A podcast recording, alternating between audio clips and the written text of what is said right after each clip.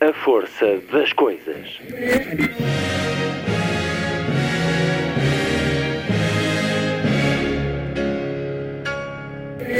Welcome to the 109th last night of the proms.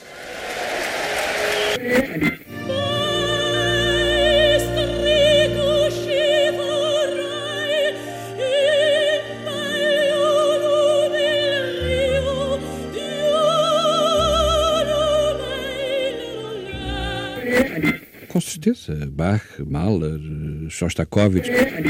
Um programa de Luís Caetano. A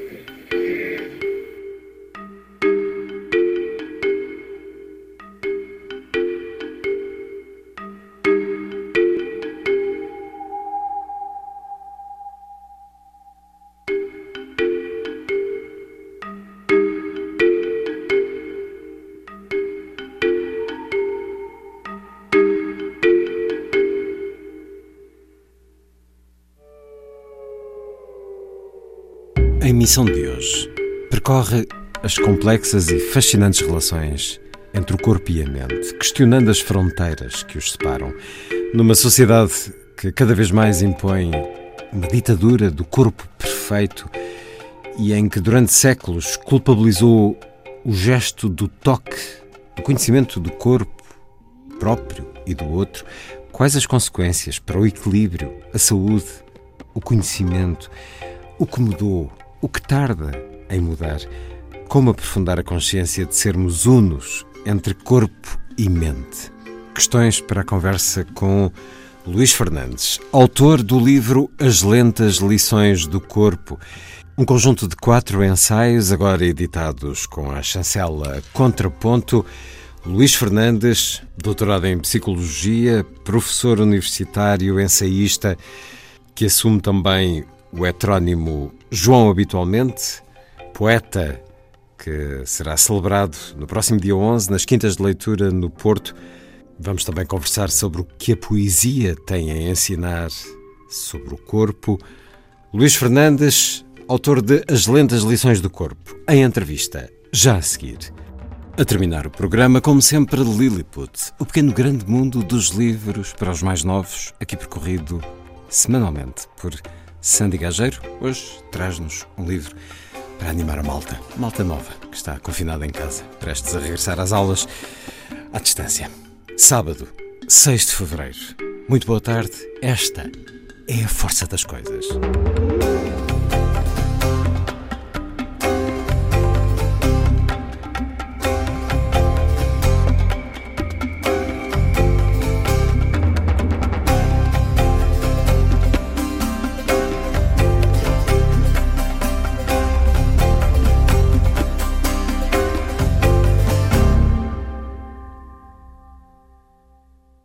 Body and Soul, eh, a norte-americana Tierney Sutton.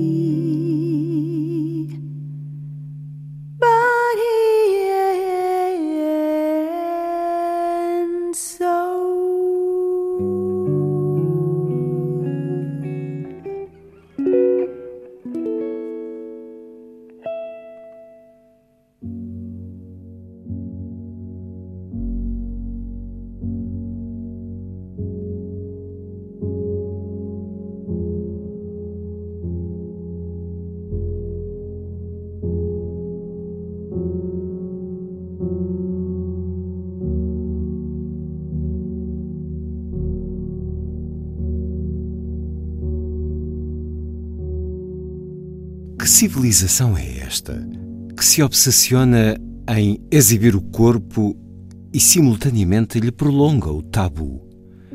O corpo como protagonista central no sistema dos objetos, tomando de empréstimo a expressão a Baudrillard. Promoção do corpo numa dispersão de práticas de consumo, biomedicina, medicinas naturais, alimentação racional, moda dos vegetarianismos, profusão dos ginásios, dos centros de estética, da cirurgia plástica. Intolerância às suas imperfeições, aos seus sinais de cansaço ou de envelhecimento, diria Lipovetsky. Afastamento da sua potência e da sua verdade, diria Nietzsche. O corpo, milenarmente desprezado e vergastado, continua hoje objeto à mercê.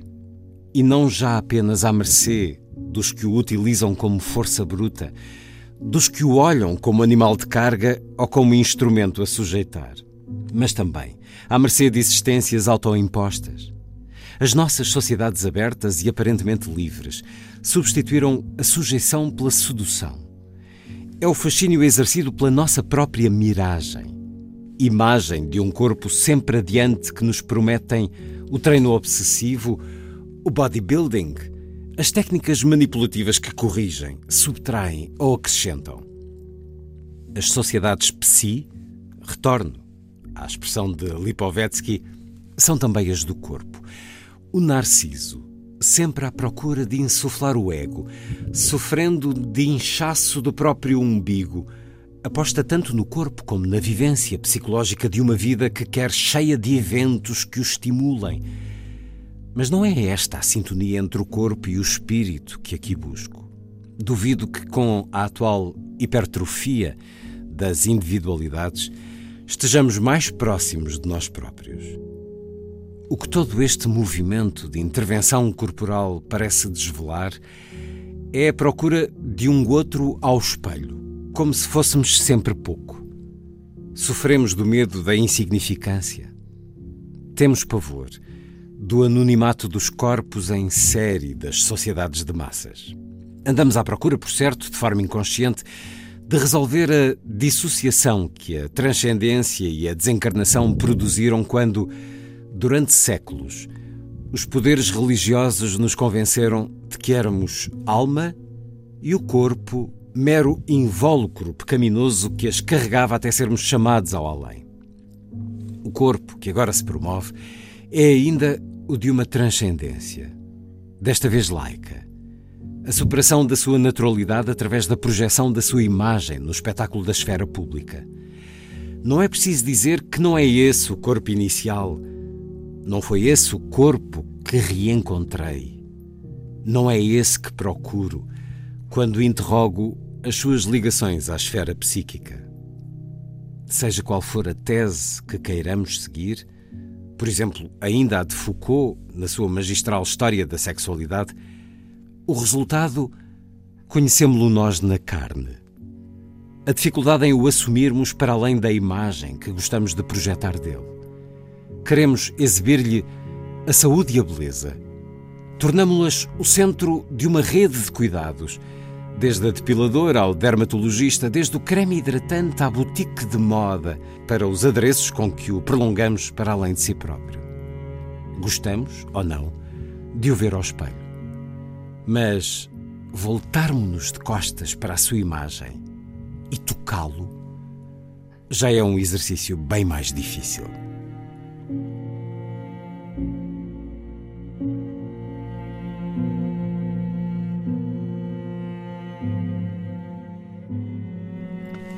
E é um certo do livro As Lentas Lições do Corpo. Ensaios rápidos sobre as relações entre o corpo e a mente. São quatro ensaios de Luís Fernandes, agora reunidos na chancela Contraponto. Ensaios com o título As Lições da Marquesa, Corpo, Corporalidade e Corpo-Mente, Desconhecimento do Corpo e o final, pleno de referências da ciência e da literatura, o corpo da escrita, ciência e poesia. Dou as boas-vindas à Antena 2, a Luís Fernandes. Muito obrigado por este momento, por esta conversa. Conversamos através das novas tecnologias. Bem-vindo à Antena 2, Luís Fernandes. Muito obrigado pelo convite. É um prazer estar no seu programa. Nasceu no Porto em 1961, doutorado em Psicologia pela Universidade do Porto, onde é professor. Dirigiu durante anos o Centro de Ciências do Comportamento Desviante é escritor, poeta que assina João habitualmente. Há um ano recebemos a antologia também com a chancela Porta Editora, o Elogio da Sombra, a coleção dirigida por Walter Ugumem. João, habitualmente um dia tudo isto será meu, uma antologia sobre a qual quererei conversar um pouco consigo no final. Para já, este livro tão atento ao mundo, tão pleno de evocações da ciência e da literatura, e, acima de tudo, do sentir dessa relação de partilha à volta da circularidade corpo-mente, as lentas lições do corpo de Luís Fernandes. Eu gostava de começar precisamente pelo título. Porquê este atributo? Porquê é que são lentas as lições do corpo, Luís Fernandes? No meu caso, foram lentas porque eu precisei de chegar ao meio século de vida para me dedicar às reflexões que atravessam este livro. Durante muitos anos na minha vida académica, fui um investigador, e ainda sou, uh, dos fenómenos do desvio urbano, dos contextos, nomeadamente dos contextos periféricos da grande cidade. Fiz muitos trabalhos sobre o fenómeno de droga em bairros sociais, por exemplo, e fui-me especializando numa leitura ecossocial dos comportamentos e numa leitura, portanto, contextual. Eh, o que de algum modo me, fez fugir uh, àquilo que é a identidade dos psicólogos, que é uma identidade mais centrada no indivíduo, no sujeito, uh, não necessariamente no intrapsíquico, pode ser na interação, pode ser no pequeno grupo, pode ser na família, mas de qualquer modo à escala do indivíduo. E eu andava sempre na escala superindividual, muito em convívio até com antropólogos, com sociólogos, com etnógrafos, que foram as comunidades científicas com as quais eu me relacionei mais nestas três décadas de vida académica que levo. Hum, e, e, e quando cheguei ao, meio século de idade, não, não creio que seja por causa de ter feito 50 anos, foi uma mera coincidência, abri-me a uma nova escuta que foi a escuta da corporalidade, ou se quiser, dos vários planos que o corpo anatómico, biológico, os vários planos em que ele se desdobra. Nós temos um corpo, mas a corporalidade é muito mais do que esse corpo. A idade traz-nos sempre a maturidade, traz-nos sempre uma outra disponibilidade, ou pelo menos a boa parte de nós, mas é também um trabalho de sapa, este encontro de cada um com o corpo, um trabalho metódico que exige uma profunda capacidade de introspectiva. Trabalho que exige andar em contraciclo do que é o nosso o tempo. corpo. Sim, exatamente.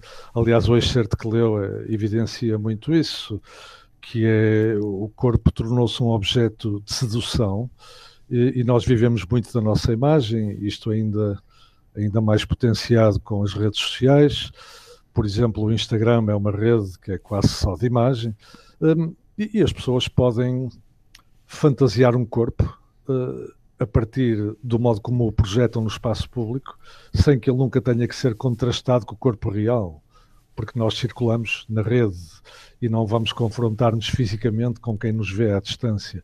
E, portanto, de algum modo, é, se formos, enfim, desculpa as palavras, se formos aldrabões, podemos projetar sempre um corpo em Photoshop como uma espécie de um ideal do eu, já que eu não consigo ser perfeito enquanto pessoa, talvez consiga projetar o meu ideal de eu na imagem que faço correr uh, através da, das novas tecnologias.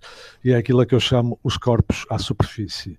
E aqui a proposta uh, é do corpo, a do corpo pleno, a do corpo que tenta olhar para as suas diferentes camadas. Uh, posso talvez exemplificar. Nós não estamos habituados a que nos toquem, a não ser a não ser no médico, por exemplo. quer dizer, há o toque social, do cumprimento, do abraço. Enfim, é curioso estar a falar nisto numa Nesta altura, altura. Pois, exatamente. Um, e, e, mas não, para lá desse toque social, não estamos habituados a que nos toquem. E, eu, há uns anos, fiz um curso de massagem terapêutica e comecei um bocado por, por hobby, por distração, digamos, a praticar massagem. Um, há gente que joga xadrez ou que faz montanhismo, eh, eu, eu resolvi ter este hobby.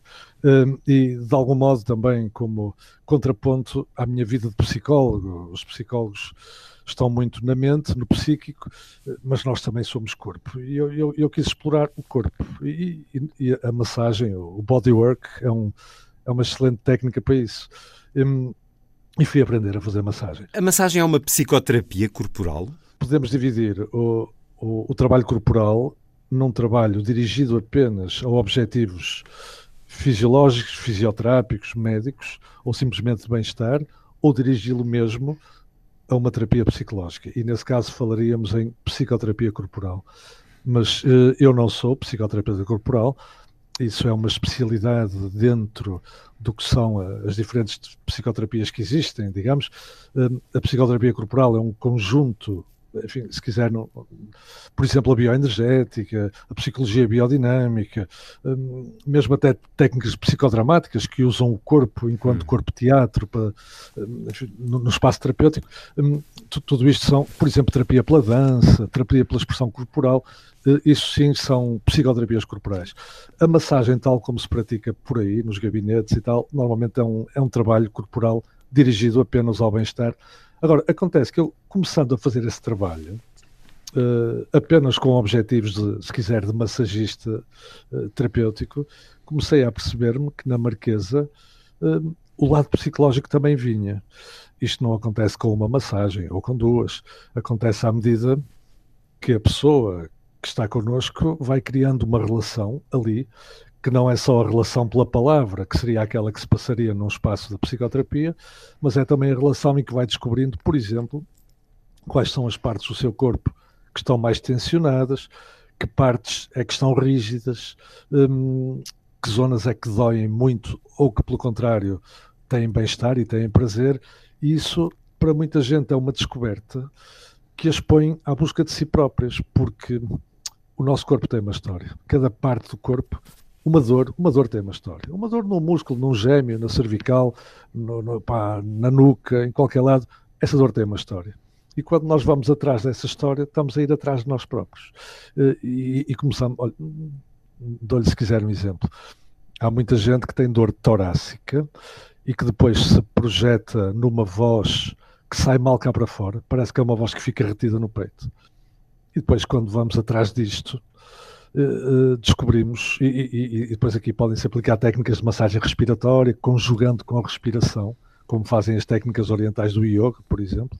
Hum, e quando vamos atrás disto, vamos perceber que a pessoa, por exemplo, na sua infância, provavelmente viveu num clima de grande restrição educativa, em que não tinha voz, em que o adulto reprimia, em que o próprio choro era reprimido, era mal recebido. Isto fixa-se no corpo e, portanto, o corpo conserva uma memória do que foram estados psicológicos de sofrimento, ou pelo contrário, estados psicológicos de prazer e de expansão psicológica.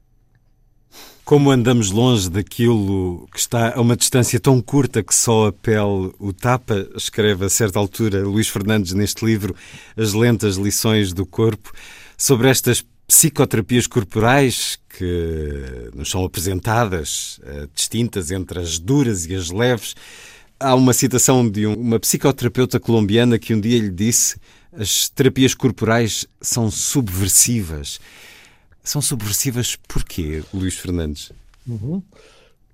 Porque levam para o espaço da terapia, da psicoterapia, levam o corpo. Uh, dito isto, dizer de outra maneira, uh, as psicoterapias que chegam até nós, e muitos de nós têm a experiência de ter ido ao psicoterapeuta, seja ele psicólogo, seja psiquiatra, seja mesmo de outras formações que nós, os psicólogos, enfim, não reconhecemos, eh, porque às vezes são formações bastante ligeiras e que não têm a profundidade que deveriam ter para podermos ser terapeutas, mas seja como for, elas estão no mercado. Eh, mas quando, quando fazemos esta experiência, percebemos que é uma experiência verbal. Eu aí no livro chamo-lhe verbocêntrica. E a primeira de todas elas foi, foi a psicanálise, eh, desenvolvida por Freud há 120 anos. E, e, e, e, Freud, reconhecendo a importância que o corpo tinha, reconhecendo que é logo na infância que a nossa psique se começa a constituir através das experiências do corpo, porque nós temos diferenciação psíquica antes de conseguirmos falar, antes, antes dos dois anos de vida, e portanto o primeiro órgão que fala é a pele, é o toque, é o toque com a mãe, é o toque com os outros adultos, e é aqui que se registram as primeiras experiências afetivas. A matriz afetiva vem através do toque, vem através da pele. Os psicanalistas chamam-lhe mesmo o eu-pele. Hum, ora bom, apesar de Freud reconhecer isto, desenvolveu toda a sua técnica terapêutica através do verbo. Isto instaurou uma tradição que é a da cura pela palavra, as talk cures. Né? E desde logo as psicoterapias corporais são subversivas porque introduzem o corpo no setting terapêutico. E curiosamente introduzem-no já nos anos 30 e 40 do século XX através de um colaborador de Freud, que entretanto entrou em rota de colisão com ele, que é Wilhelm, Wilhelm ou Wilhelm, não sei. Wilhelm Reich. Exatamente. Também austríaco, também acabou por fugir, eh, no caso dele, para os Estados Unidos. Freud foi para a Inglaterra, isto na, altura do nazismo. Um, mas ele, ele, quando foi para os Estados Unidos, já, já tinha rompido a relação com Freud e muita da desavença veio justamente porque Reich queria introduzir o corpo no espaço terapêutico. E o que, é, o que é que isso quer dizer? Quer dizer, por exemplo, olhar à postura crónica do indivíduo. A postura crónica é aquela que nós adotamos em cada momento quando não estamos a pensar no nosso corpo. É o modo como, quando estamos de pé em repouso, projetamos mais a anca para a frente ou para trás, descaímos mais os ombros ou pomos o peito mais para fora, o modo como caminhamos. Uh, tudo isto exibe aquilo a que Reich vem a chamar um, o caráter. E o caráter não é exclusivamente psicológico, não é um conjunto de traços psíquicos. O caráter é corporalizado, é embodied. E isto, desde logo, dá a leitura psicológica uh, através do corpo. Em segundo lugar, uh, através de técnicas respiratórias e de técnicas de toque em zonas tensionadas, isto pode despertar memórias e pôr-nos na pista de aspectos que, de outro modo, dificilmente viriam ao setting terapêutico.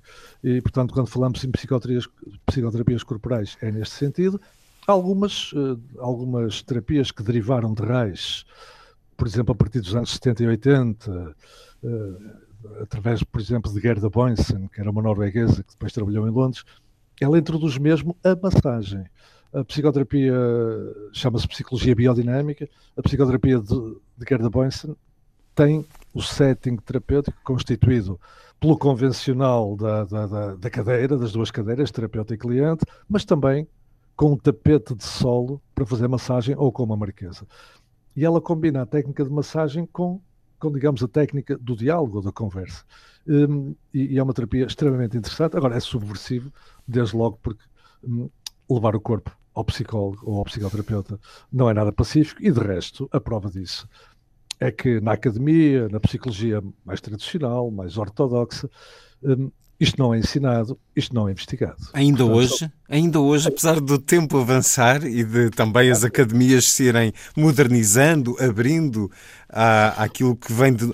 Eu ia dizer aquilo que, que vem de novo, estamos aqui a falar provavelmente de técnicas milenares. Ainda há pouco nos falou do Oriente, eh, muito disto uhum. terá raiz oriental, mas. É, é, é, esse é provavelmente um dos elementos de resistência do, do, mundo universitário ocidental hum. é que há um bocadinho a ideia de que tudo que vem do Oriente é desconfiar.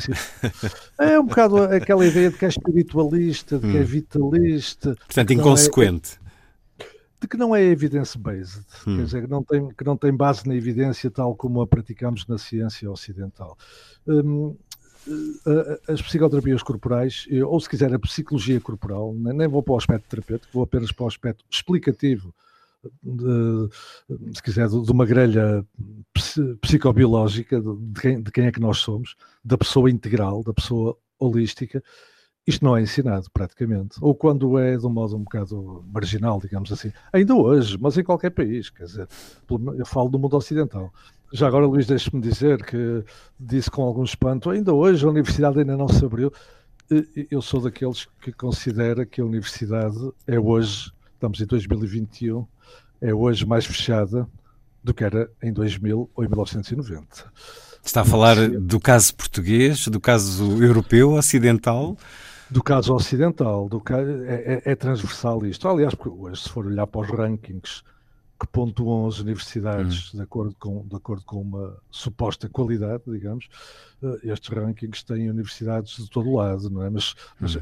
as, as, que pontuam nos primeiros lugares do ranking são eh, as americanas. Sim, e as inglesas. São particularmente abertas, as americanas. A gente de todo o mundo, à, à cultura de diversos Sim, pontos do globo. Acho que isto é mais transversal e, e prende-se com o facto de que as universidades passaram a ter que competir, mesmo as públicas, passaram a ter que competir num espaço de mercado. Hum, os rankings. Sim, e, e, e, não apenas por isso, porque hoje são muito menos financiadas do que eram há 20 anos. A Universidade Pública Portuguesa hoje recebe, se calhar, metade do dinheiro que recebia em 2000. O resto vai em busca de receitas próprias. E, portanto, e as receitas próprias obrigam-na a adequar-se ao mercado. Dito de outra maneira, não se investiga o que se quer, investiga-se aquilo que é financiável. E se eu levar um projeto a financiamento com estas coisas que descrevo no meu livro, provavelmente não obtenho dinheiro. Não é? Como aqui nos eh, diz, e como acabou também de o afirmar, a psicologia mainstream tem lidado com o autoconhecimento de maneira redutora.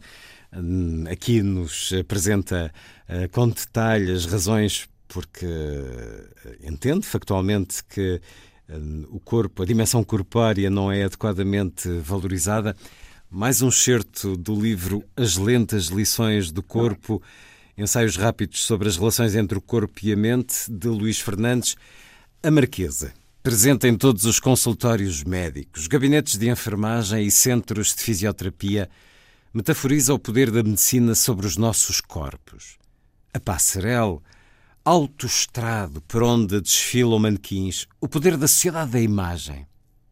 O pódio, palanque aonde sobem os vencedores, a importância da competição numa sociedade individualista, meritocrática e concorrencial. Que é dos corpos que não conseguem aprovação na marquesa, exibição na passarela ou aclamação no pódio. Como lidamos com os que, por uma razão ou por outra, não conseguem aproximar-se destes três dispositivos que asseguram o estar de acordo com uma dada centralidade corpórea? O corpo tem vindo a constituir-se como fonte de novas formas de sofrimento psicológico. Da mera suspeição sobre a sua aptidão como capital de presença bem-sucedida na esfera pública, insatisfação com o corpo real, ao sentimento de não ser como se sonhou, insatisfação com o corpo idealizado, há toda uma gradação de intensidades que pode ter o seu desfecho na dificuldade de lidar consigo, projetando a angústia no corpo, incapacidade de enfrentar o corpo concreto, que constitui o núcleo de algumas formas de doença mental. Da vivência psicológica mais ou menos sofredora até à organização de um conjunto de sinais e sintomas que configuram perturbação mental, estamos perante a indiscernibilidade das relações entre mente e corpo. E só aceitando a realidade corpo-mente podemos penetrar a fundo na sua compreensão. Ora, aqui vamos a uma estrutura do primeiro ensaio, o corpo na Marquesa, na passarela, no pódio. Luís Fernandes, sendo que lhe pergunto, é quase factual e dele também no primeiro certo que li, a sociedade está a impor, a estratificar aquilo que é o corpo ideal. Eh, nas revistas, nas televisões, a exaltação do corpo é permanente. As redes sociais, apresentadoras, apresentadores, mas tendencialmente muito focado no corpo feminino, atrizes, atores, um, apresentam o seu corpo nu na sua página de Facebook, nu, em, em roupa interior. De certa maneira, estamos a, a, caminhar para uma eugenia ou estamos já numa aclamação da eugenia na sociedade? Eu tenho a impressão que isso foi acontecendo sempre, não é? Portanto, não se trata de uma novidade. Reza a história, não sei até que ponto, enfim, não, não sou especialista em cultura clássica, mas lembro-me nos bancos da escola ter ficado muito surpreendido quando soube que em Esparta lançavam os recém-nascidos que se apresentavam com algum defeito. Hum por, por, por, por uma escarpa abaixo, porque desfaziam-se deles. Enfim, quer dizer, nós praticamos sempre algum tipo de. de, de e, e, a partir dos exércitos também, de selecionar os jovens. Hum mais fortes, mais, mais esbeltos também. Claro, e as próprias competições desportivas. Agora, entre as sociedades clássicas e até há poucas décadas andámos muito tapados, andámos muito vestidos na forma como o corpo se exibia, sendo que nas últimas duas décadas explodiu uma forma de partilhar a imagem, não que os média não o fizessem ao longo do século XX, mas no final do século XX e neste século XXI, qualquer pessoa se fotografa e cinco segundos depois está disponível ao mundo inteiro e isso é uma pressão permanente sobre a forma do corpo. É, eh, de facto, eu ia dizer que isto toda a vida provavelmente aconteceu, mas hoje há muito mais instrumentos para a projeção do corpo como imagem, e isto, eh, se por um lado pode parecer muito interessante, por outro lado é fonte de discriminações e de sofrimentos, porque sofremos uma pressão para aquilo que eu a brincar chamo os corpos da Anon, que são os corpos jovens e belos, um, e esta pressão a pessoas com fragilidade, com fragilidade interna, digamos, e nomeadamente em períodos como o da adolescência, em que estamos a estruturar-nos uh, a partir de uma imagem que é do, uh, da transformação da criança em adulto, não é? Uma época reconhecidamente de crise, uma crise normativa, porque todos passamos por ela, mas é uma crise. Durante estes períodos de crise, esta pressão pós-corpos uh, com um determinado ideal de perfeição pode ser brutal para as pessoas. Uh, e de resto, nós hoje temos formas de adoecer que são corporalizadas, uh, as ligadas, por exemplo, às perturbações alimentares, a mais conhecida é a anorexia nervosa, é uma doença que se exibe plenamente no corpo e que tem o corpo como o seu locus, digamos assim. Que está a generalizar-se. São, eu não conheço a percentagem de jovens que passa por isso, ou não jovens, mas é, é altíssima a percentagem.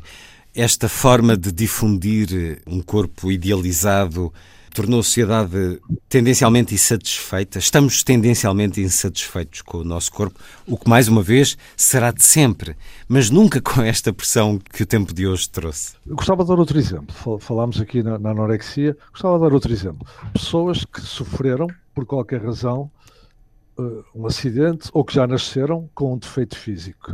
Hum, nós temos muito pouca tolerância uh, para este tipo de, de, deformidades, digamos assim. Elas são fonte de estigma. Um, eu, eu, tenho um texto que, que chamei Os Corpos Periféricos, em que falo nas pessoas que estão impedidas de ir à praia. Não porque seja proibido lá irem, mas porque uh, era uma exposição que se tornava intolerável devido ao defeito físico uh, que apresentam. E nós, enquanto sociedade aparentemente tão evoluída, não sabemos lidar com isto. Um, nós hoje lidamos com a cor da pele, não aceitamos discriminação com base na cor da pele, não aceitamos discriminação com base na orientação sexual, por exemplo, mas ainda não estamos sensíveis para que uh, os corpos uh, são todos iguais, uh, na, na, na, sua democraticidade, no seu direito à cidade, no seu direito à plenitude, são todos iguais. E nós não vivemos uma democracia no campo corpóreo, digamos assim. Uh, provavelmente um defeito de educação. Uh, e, porquê? Porque a nossa educação, mais uma vez, é muito verbocêntrica. Nós preocupamos-nos com a matemática e com o português e com as línguas dos nossos filhos, se são bons no inglês, uh, enfim, com o desempenho académico, e relegamos para o segundo lugar as disciplinas relacionadas com o corpo. O professor de educação física não tem o mesmo estatuto dos outros professores como não tem, se calhar, o da expressão artística também, por exemplo. É? Um, Há muito e, caminho e... para andar. Ah. Mais um certo. De tanto investirmos no corpo-imagem, menorizamos o corpo vivido. De tanto investirmos na sua superfície, vamos instaurando com ele uma relação superficial. É por isso, por exemplo, que temos tanta dificuldade em encarar o envelhecimento. Mais ainda, em encarar a morte.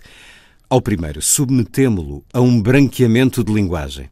Deixou de haver velhos, passou a haver idosos. E há quem queira agora nem estes. Aquilo que há, isso sim, são pessoas séniores.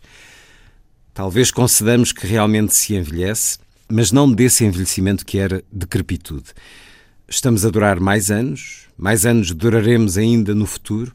Envelhecer tem, portanto, futuro e põe-nos diante de um novo desafio, o do envelhecimento ativo que configura já um campo de intervenção social em que os profissionais procuram o modo de manter a vitalidade àqueles que, há não mais de duas gerações, se limitavam a aguardar o fim, resignados ao ditado: quem andou não tem para andar. Ora, já falámos aqui da maturidade para um aprofundar da relação mente-corpo. No envelhecimento, tendemos a uma pacificação com o que é o nosso corpo, ou pelo contrário, é frequente um divórcio entre a mente e o corpo, um desconforto cada vez maior, Luís Fernandes? Vou pela segunda hipótese, é cada, é cada vez maior um desconforto. Uh, e, no entanto, também há essa maturidade. A, a forma como nós queremos prolongar uh, a velhice como um estado em que aparentemente ela não entrou a fundo, é porque nós temos, continuamos a ter um medo terrível da morte e aceitamos mal o fenómeno do envelhecimento.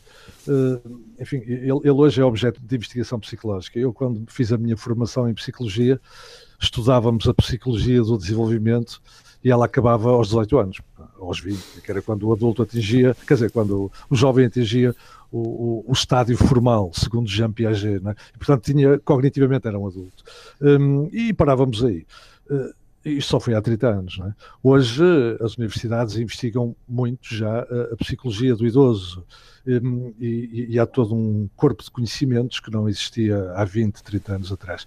Um, e a medicina também avançou muito aí. Mas tu, tudo isto se dirige muitas vezes de um modo um bocado crítico para a ideia de que nós, uh, de que nós não podemos envelhecer como envelhecíamos antes. Quer dizer, esta história do eternamente jovem, o envelhecimento ativo às vezes incomoda-me um bocadinho. Eu estou-me a imaginar quando tiver 80 anos e estiver num lar de terceira idade e chegar lá uma estagiária, pá, um estagiário do curso de animação sociocultural, eu vou-lhe dizer que não quero. Mas, oh, menina, deixe-me deixe estar, deixe-me estar sentado. Deixe-me ouvir a música, não quero ir à aula de pilates. Exatamente. Portanto, eu tenho um bocadinho de medo disto e acho que é há, um autor que tem trazido muito bem isto para o grande público através dos seus livros, que é o Lipovetsky, e fala muito neste, neste, neste medo de envelhecer e, e numa espécie de uma felicidade paradoxal. Aliás, há um título de um livro dele que se chama precisamente assim. Um, e, e, e, portanto, eu, eu, não estou assim muito otimista com o que estamos a fazer. Acho que o modo como olhamos para a velhice é também um modo de só estar a lidar com o corpo superficial, o corpo à superfície é engraçado, estamos a falar neste tema porque eu acabei de ler o, o romance de Walter Ugumem que trata da velhice, o Máquina de Fazer Espanhóis, hum. e acho, acho que está lá muito bem retratado o que é que é um ambiente de quando se é velho e se está numa casa para velhos, que é um lar de terceira idade. Temos falado muito neles por causa da pandemia. Há tanto a fazer para nós aceitarmos que a vida é finita e que temos direito à paz quando já, quando já tivemos poucos anos à frente. Porque a sociedade não nos deixa em paz. Também nos refere aqui, a certa altura, este termo mindfulness, ou atenção plena, é uma espécie de foco no momento, no corpo, no que rodeia a pessoa, no que é objetivamente útil e relevante, deixando de parte o que é negativo, hipotético, futuro. É uma forma de meditação perceptiva. São muitos os livros com este termo na, na, no título e que vendem muito. É um termo, uma designação uh, para algo que toda a gente faz e sempre fez, ou nem por isso? É, é olha, o, o, termo mindfulness é, é um daqueles termos que, que, está sujeito à erosão pelo modo como tem sido usado tornado, e, usado, e usado. Exatamente, eh, mas uh, as terapias mindfulness na, na, sua raiz são sérias, digamos. As terapias mindfulness na sua raiz, isto é, na raiz. Um, bom, vou falar, por exemplo, em Kabat-Zinn, que é o fundo, e Ellen Langer, dois norte-americanos, que nos anos 70 e 80 começam a desenvolver estas terapias. Elas têm fundamento científico, eh, embora se vão inspirar no Oriente, em técnicas, por exemplo de relação mente-corpo do Oriente, de meditação, sendo que a palavra meditação aqui não é a meditação da nossa tradição, tradição cristã. A meditação, a meditação, na tradição cristã é uma ligação uh, um bocado transcendente ao divino, é recolher-se a si próprio, não, uh, não, uh, com um fim moral sempre. Não é isso. A meditação que se propõe no Mindfulness é uma meditação, a brincar, vou dizer, laica, que consiste em fazer parar a nossa atividade automática do dia a dia nós vivemos de automatismos. Um, e esses automatismos às vezes instalam-se de tal maneira, por exemplo, que nós, eh, sei lá, eh, ao fim de semana resolvemos ir dar uma volta de automóvel e quando estamos a ver, estamos a fazer o caminho do trabalho, porque ele está completo, andamos em piloto automático. O mindfulness começa por ser uma forma de quebrar estas rotinas e estes automatismos. Acontece que, porque é uma terapia que é fácil de ensinar e de aprender, vulgarizou-se. Um, como de algum modo, e vulgarizou-se muitas vezes da pior maneira, uh, numa autoajuda de trazer por casa, digamos assim. Como se vulgarizou nos anos 60 e 70, e sobretudo a partir de uma obra que foi um best-seller, de Carl Rogers, que foi o Tornar-se Pessoa, é uma obra de 67, pá, o rogerianismo ou as terapias centradas no paciente começaram a andar para aí à solta e foram muito desgastadas, o que não quer dizer que elas na raiz não sejam não sejam sérias e, e muito bem fundamentadas cientificamente. É? E, portanto, com o mindfulness foi um pouco a mesma coisa. Mas lá está, é uma terapia que envolve o corpo e, e, e levanta a tal suspeição. Nós passamos o tempo a suspeitar do corpo, do nosso próprio, desde logo. Então, nos adolescentes, isso é endémico, pela, pela crise que já aqui falei e pela forma como o corpo foi tornado central nas nossas sociedades nós passamos tempo a suspeitar do corpo. E depois, quando se instala uma doença, não sabemos lidar com a suspeição e vamos ao médico que é o detetive que, que, lida com as suspeições e que descobre os indícios, enfim, e que descobre o criminoso, que é a doença, que é o agente patogénico. Hum, e, portanto, entregamos-lhe a sabedoria do corpo. Hum, é como se não precisasse. Eu, tenho hum, o terceiro ensaio do, do livro, chama-se O Desconhecimento do Corpo. Porquê? Porque eu confrontei-me justamente no meu trabalho de marquesa, digamos, eh, no, no trabalho corporal, confrontei-me muitas vezes com um grau de ignorância das pessoas relativamente ao próprio corpo que me espantou. Eh, mas pessoas diferenciadas, pessoas com níveis educativos muito altos, em que eu, por exemplo, perguntava-lhes: olha, quantas vértebras tem a nossa coluna? E as pessoas diziam uma coisa do género: tem 80 vértebras. Uh, quer dizer, mas nós nunca paramos para pensar como é que é feito o nosso corpo. Dizer, é a máquina que nos carrega, é o corpo-máquina, e eu não me interesso pela máquina e dizia-me declaradamente: ah, Isso não me interessa nada, eu não, não me interesso por, por medicina, não me interesso por anatomia. Mas eu não estava a falar de medicina, eu estava a falar do corpo. Eu por medicina também não me interesso, até porque já não vou a tempo, quer dizer, não, não vou fazer medicina nesta altura da minha vida. Não me interesso por medicina, interesso-me pela psicocorporalidade, desde logo olhando para mim próprio. Isto é, o corpo não é aquilo que fica da minha cabeça para baixo. Isto foi o que a tradição cartesiana nos fez. É? Separou o espírito, que era coisa nobre, daquilo que está do pescoço para baixo, que é o corpo e que é, que é o nosso na, lado animal, né? que é fonte de, da animalidade e, portanto, de algum modo daquilo a que o racionalismo ocidental quis fazer frente e separar-se. E daí a clivagem corpo-mente, e daí as terapias serem sempre na cabeça, uh, etc. E, de algum modo o corpo reforçou-se enquanto conjunto de tabus, digamos assim. Hum. Aliás, eu, eu falo várias, várias, vezes em Michel Foucault no, na minha, no meu livro. Foucault, na História da Sexualidade, no seu primeiro volume, justamente trata esta questão, que é falamos, ele fala a propósito da análise da, da psicanálise, analisando o aparelho psicanalítico, e diz: fala-se tanto no corpo, na sexualidade, desde logo na sexualidade infantil, fala-se nos seus desvios, fala-se em tudo isso. Uh, Falou-se tanto na neurose histérica como uma neurose que revelava a repressão sexual, etc. E tudo isso para quê? Uh, para continuarmos a reforçar os tabus. Uh, isto não nos libertou dos tabus, isto continuou a criar tabus em volta do corpo. Um, e, e, eu estou completamente. Ou, ou seja, fala-se muito dele, mas não é para libertar. É, é, é, continua a ser o corpo das sujeições. É? Se calhar com o peso de séculos de educação e princípios judaico-cristãos, uh, pôr essa carga de pecado no tal toca ao corpo.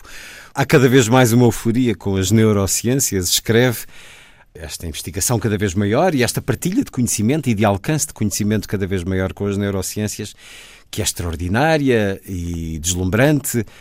No entanto, na sua opinião, vai afastando o corpo ainda mais dessa dualidade que devia ser permanente? A forma como as neurociências estão a ser apropriadas por outras disciplinas e por algumas práticas médicas tem sido reducionista. O que é que eu quero dizer com isto? As neurociências, um conjunto de saberes dos quais a psicologia também participa, a chamada neuropsicologia. Né?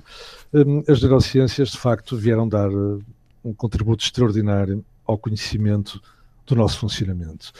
Uh, o que é que acontece? Uh, tem havido uma evolução a partir de um corpo de conhecimentos permitido por tecnologias que só começaram a tornar-se hum, regularmente utilizadas na investigação científica nos anos 90, porque até aí, embora já existindo, eram quase inacessíveis. Refiro-me à ressonância magnética, a partir do momento em que elas começam a vulgarizar-se na investigação, torna-se um método de poder estudar o cérebro in vivo, isto é, podê-lo apanhar em funcionamento, podê-lo fotografar, digamos, em funcionamento. Até aí era preciso esperar que a pessoa morresse para, através dos métodos anatomopatológicos, poder detectar anomalias cerebrais, por exemplo. Ora bom, e portanto a ressonância magnética é um instrumento que vai revolucionar o nosso conhecimento de cérebro e nos últimos 30 anos, desde o início dos anos 90 até agora, evoluiu-se muitíssimo. Uh, inclusivamente uh, no tratamento, ou na promessa de tratamento de doenças com raiz neurológica, que, que seguramente farão do nosso futuro um futuro melhor. Nada disto está em causa. O que está em causa é uma apropriação deste corpo de conhecimentos como se fosse uma espécie de uma panaceia e agora descobrimos o locus dos comportamentos todos. Um, isso é um, é um aligeiramento. Porquê? Porque o que, faz, o que faz muitas vezes este tipo de conhecimento é apenas mapear no cérebro o que é que está a funcionar de cada vez que fazemos uma coisa, hum. ou de cada vez que pensamos, ou que imaginamos, ou que temos uma emoção, ou que exprimimos um afeto, isso tem correlatos cerebrais. Mas isto ninguém duvidava, porque nós somos cérebro. É? Agora, o, o problema é que isto tem servido para um reducionismo, e nomeadamente no meu campo, na psicologia, tem havido um reducionismo em que corpo é cérebro, corpo é sistema nervoso. Um, e, e, Fazer e, portanto, do corpo o tal invólucro que diz no certo que li inicialmente.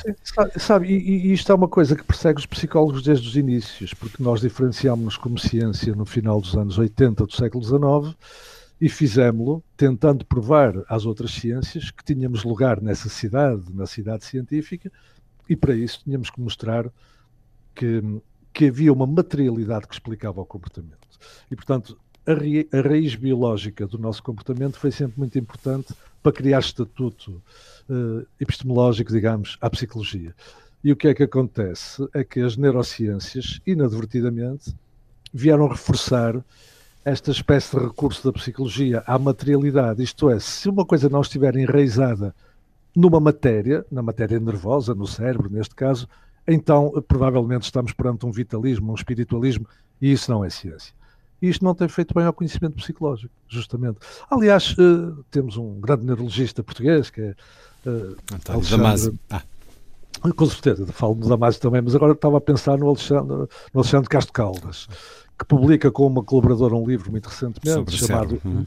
sim, chamado Neuromitos, em que mostra como estamos a usar as neurociências hoje para criar novos mitos eh, sobre, sobre o nosso sistema máquina, digamos, acreditando que ela vai ser a panaceia para todas as coisas. E isto vindo de um neurologista ou, e de um investigador em neurociências como ele, vale muito mais do que o que eu estou a dizer, porque ele está a falar em causa própria. Não é? Eh, Mas falou em Damásio também, eh, Damásio, e falo também do Oliver Sacks no livro, Muito. não sendo, eu, não sendo eu um especialista das neurociências, falo neles porque eles trouxeram, não, em primeiro lugar, não têm olhar reducionista, eh, combinam os dados da investigação neurocientífica com dados clínicos, com o relato do paciente, com a sua narrativa, com a sua expressão de sofrimento, inaugurando uma neurofenomenologia, digamos assim.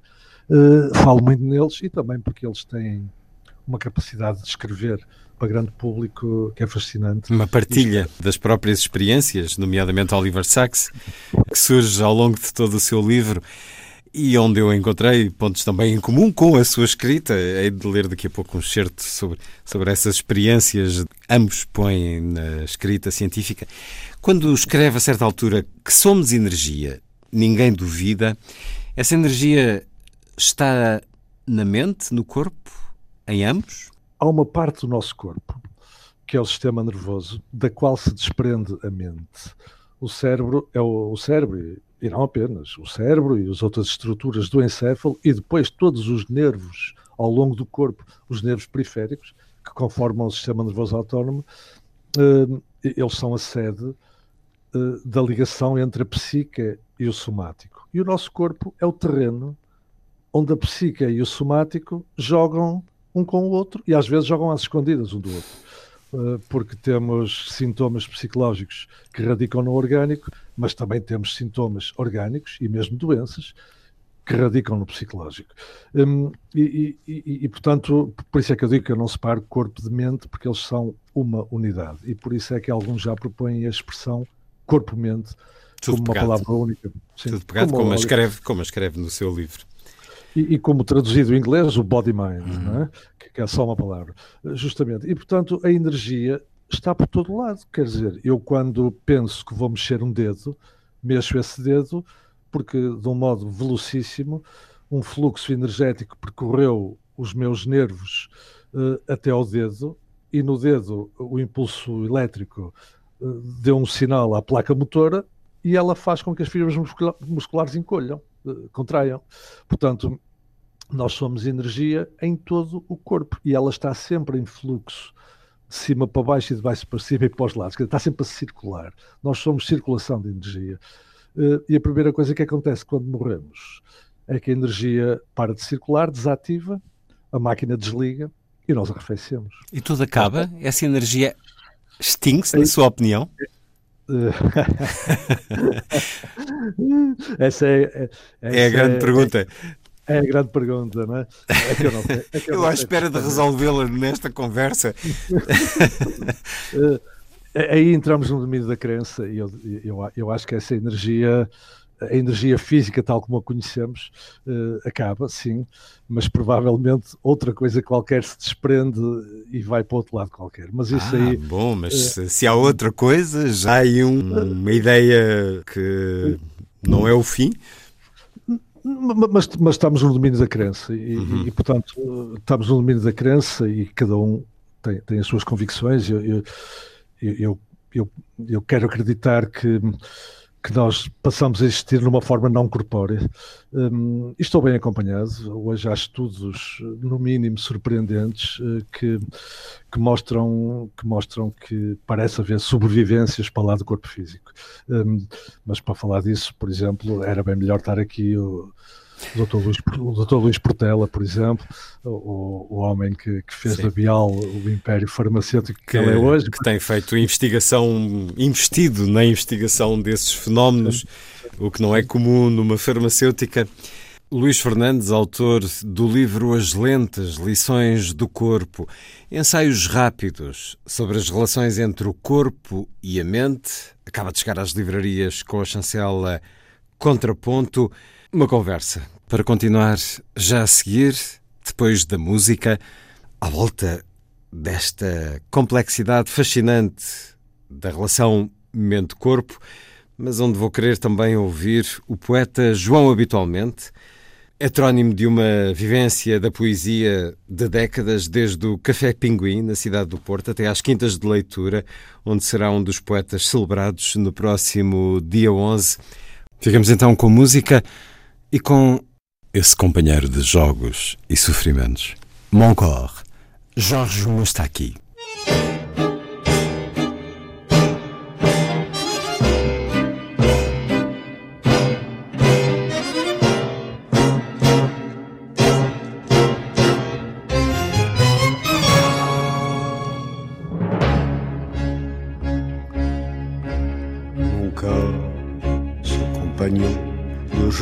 Souffrance,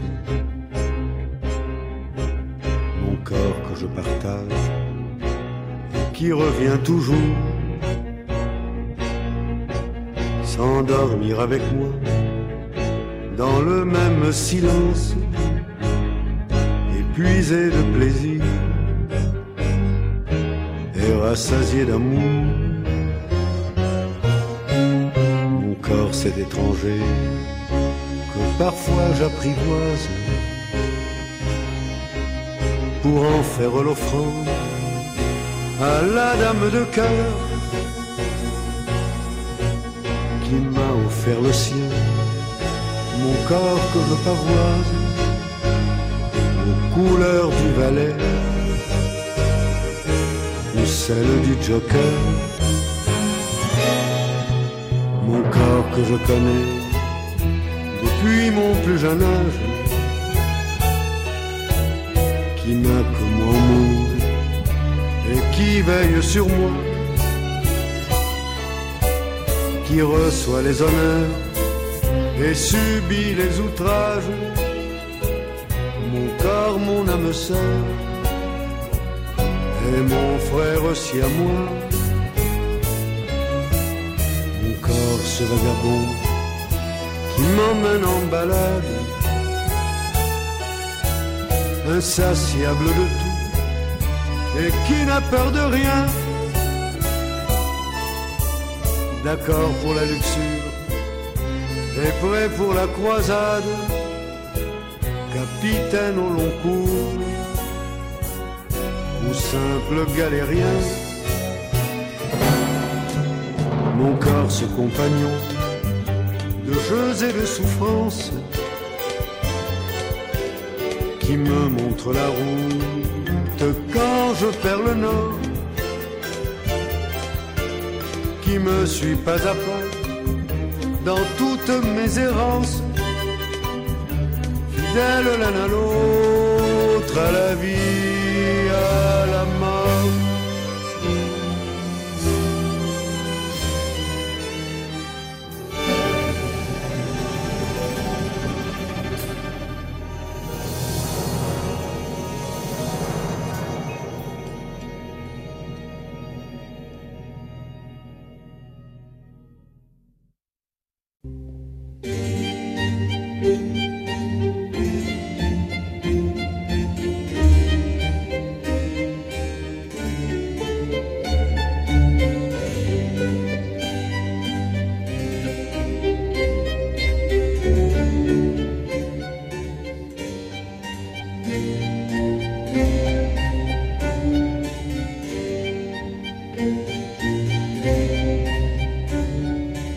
Força das coisas.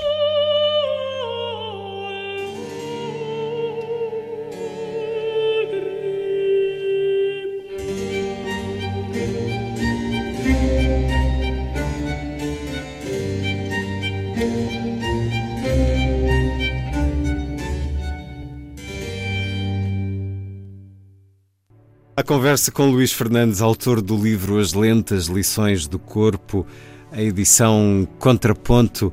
Um livro que nos dá quatro ensaios, unos na sua distinção, onde são partilhadas também muitas experiências pessoais, muita vivência, que me fez pensar nos livros de Oliver Sacks, para além dele ser referido ao longo dos vários ensaios. Leio aqui para percebermos que este é um livro que dirá a muitos, por exemplo, com essa experiência da corrida, que foi muito marcante para si, também o gosto pela corrida de fundo que iniciei na adolescência e fui intensificando até bem entrado nos 30, teve importância na descoberta do corpo. De passagem, digo que este interesse num adolescente de 15 anos foi despertado pelo feito de Carlos Lopes, nessa época sem par no desporto português, ao ser medalha de prata nos Jogos Olímpicos de Montreal.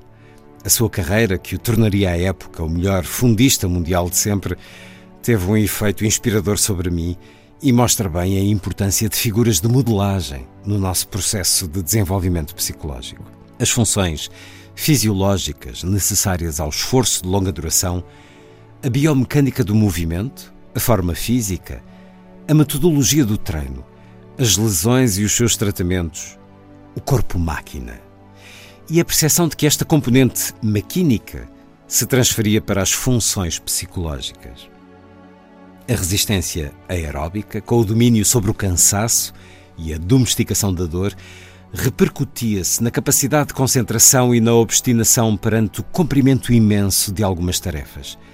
A solidão de longos treinos a sós, estimulando o diálogo interno.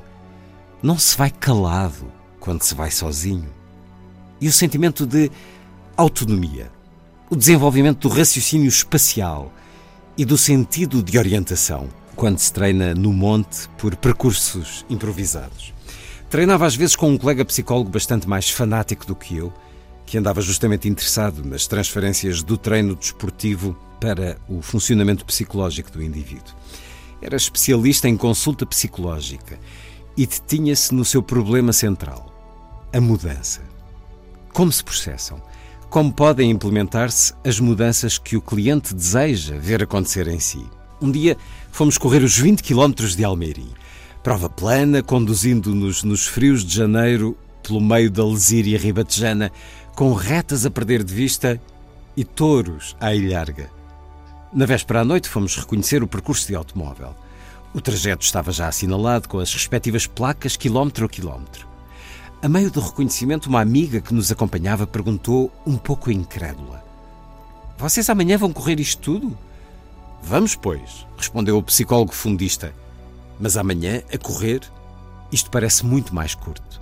Ora, sabemos da experiência comum que é precisamente ao contrário. Qualquer percurso parece mais curto de automóvel do que a pé. Aquilo que o corredor de fundo faz é construir uma série de adaptações, tanto perceptivas como cognitivas, para lidar com a distância, que é realmente muita. Por exemplo, não olhar o fundo das retas, mas sempre poucos metros adiante de si. Optar por percursos de treino com curvas em vez dos áridos e estereotipados. Por exemplo, distrair o pensamento noutros pontos que não os do seu corpo, especialmente se o mal-estar se está a instalar. Com o passar do tempo, a mecanização do treino permitir-lhe-á ligar uma espécie de piloto automático em que o corpo corre e a cabeça andará distraída a planar por várias coisas, resolvendo até dilemas cujas pontas não víamos como atar. A estranha sensação de que um percurso é mais curto a pé do que de carro, coisa só possível aos fundistas, chamámos nessa noite efeito Almeirim. Trata-se de um tipo de efeito completamente diferente do que aquele que se trabalha na psicologia do desporto, quando se procura que características psicológicas como a perseverança ou o espírito do grupo se transmitam ao rendimento dos atletas. No efeito Almeirim, é o treino, é a competição que exigem e trabalham características psicológicas que depois são passíveis de transferências para a vida comum. O caminho faz-se do corpo para a mente. O domínio que se vai ganhando sobre o nosso complexo funcionamento orgânico vai servir de modelo a respostas psicológicas até ao momento em que o psicológico está capaz de puxar pelo orgânico. devolvendo-lhe a disciplina que este lhe ensinou. Por exemplo, perante a tentação de não ir treinar, perante a vontade de capitular a meio de uma prova subjugado pelo esforço, é o lado psicológico que comanda e obriga a ir adiante. Se a primeira direção é somatopsíquica, a segunda é psicossomática. Tudo isto, toda esta fuga para os espaços largos da corrida de estrada, tudo isto por causa das relações entre corpo e psiquismo. Tudo isto por causa do modo como a experiência de fundista era coerente com o interesse pelo funcionamento mental e comportamental. E agora, ao fim destes anos todos, agora impossibilitado das vastidões do treino de fundista, da sensação do corpo em pleno esforço, do prazer da recuperação do cansaço, quando todos os músculos estão em paz e todas as energias que inquietam nos largaram, agora reencontro o corpo pela via da massagem. Era uma ideia que andava elumbrando, mas as sessões de massagem de recuperação com uma massoterapeuta ucraniana foram-me mostrando o rigor e a eficácia do toque e das manobras nos músculos e articulações. E é um longo excerto porque, para já, porque considerei fascinante a forma como entendemos aquilo que nos quer dizer, especialmente os que praticam a corrida, mais ou menos fundistas, mais ou menos, pode não ser os 20 km de Almeirim, mas às vezes os 4 ou 5 km nos bairros à volta da nossa casa. É um belo testemunho pessoal e ao mesmo tempo de partilha, muito pedagógico nas ideias que este livro nos quer uh, transmitir. Luís Fernandes, com esta sua memória que depois nos conduz também à experiência da massagem, é a partir do certo em que terminei que nos começa a falar também de uma forma muito apaixonante dessa experiência. Ora, se quisermos segui-lo nessa experiência da massagem, destas massagens, o que é que podemos fazer? Onde é que pode começar a experiência para qualquer um de nós que o lemos ou escutamos, Luís Fernandes? Permita-me só fazer um comentário relativamente ao excerto que acabou de ler, porque acho que escolheu um dos excertos que provavelmente no livro melhor ilustram o que é que queremos dizer com fenómenos corpo-mente. Mostra muito bem a dinâmica que se realiza entre o somático e o psíquico através de uma operação que é uh, a corrida de fundo, neste caso. Podia ser outra coisa qualquer, outra atividade física, mas é aquela de, de que eu tive experiência direta durante bastantes anos. Um, e, e, essa, a brincar, chamámos-lhe o, o efeito Almeirim. Depois, esse meu colega, que é de resto um dos psicólogos mais conhecidos da vida académica portuguesa, é o Oscar Gonçalves, o, Oscar ainda andou a, a, tentar aprofundar as variáveis psicológicas do efeito Almeirim, inclusivamente ainda publicou qualquer, coisa num um artigo científico a esse, hum. esse respeito. Um, em, em, segundo lugar, eh, foi também buscar um episódio em que recorro à minha própria vida, que é um expediente narrativo que, que percorre o livro, porque filo conscientemente, porquê? Porque considero que cada um de nós é um dispositivo de conhecimento e a nossa vida, ao longo dos. quando se vai desenrolando, vai sendo uma espécie de um ordenamento de pequenas coisas que se vão transformando em conhecimento interno. E, e portanto, nós, à medida que vamos ficando mais velhos, vamos uh, sabendo coisas que é importante recuperar, por exemplo, através da escrita, e, e, e torná-las ilustrativas de qualquer coisa que estamos a querer, a querer exemplificar. Estou-me a lembrar de, de uma célebre frase do, do, do Leopold Senghor, quando disse sempre que morre um velho, arde uma biblioteca. Hum. E, e, e, também já falámos aqui em Saxe e em Damásio. E, este livro é feito também um pouco no mesmo espírito, que é eh, pegar em ciência que, escrita nos papers, nos artigos científicos, pode ser um bocado árida, mas depois é preciso transformá-la numa narrativa que faça chegar a leitores fora do mundo científico. E porquê? Porque é uma obrigação de quem pratica ciência devolver o conhecimento à comunidade. E eu digo isto fazendo aqui meia culpa sobre o que tem sido a exigência universitária de estarmos sempre a publicar em circuitos da especialidade, muitas vezes em língua inglesa, e que depois esse conhecimento fica retido nos circuitos dos pares e flui muito pouco para a comunidade. E, portanto, parece-me que quem trabalha em ciência devia mais vezes escrever livros como aquele que eu escrevi agora, mesmo que eles possam depois não ser muito valorizados no currículo. Mas também não é isso, francamente, que me importa. Eh, quando, quando eu já aqui disse que, que, que a universidade hoje não é mais livre do que era há 20 ou 30 anos, é porque nós estamos mais prisioneiros do currículo. Hum. Da na, na tal meritocracia. O homo académicos é discursivo, diz a certa altura neste livro. Uh, Sim, exatamente. E é preciso que conte mais histórias. É preciso que a academia conte histórias. Uh, Sim, aliás, os, os autores que cita são, são exímios nisso. É. Vamos a essa massagem. Lendo o seu livro, querendo seguir na sua peugada, o que fazer? Olha, não- não, é fácil, sabe? Porquê? Porque a maioria da- dos gabinetes de massagem que existem por aí têm uma concepção muito estrita do trabalho de massagem, que é para, para recuperar lesões, para recuperar esforço, ou, ou- ou então a massagem estética, de beleza, etc. Ou a massagem de spa, muito dirigida a um bem-estar chique burguês, digamos Hum, assim. hum. E, e- e- depois falta o, o lado psicológico, não é?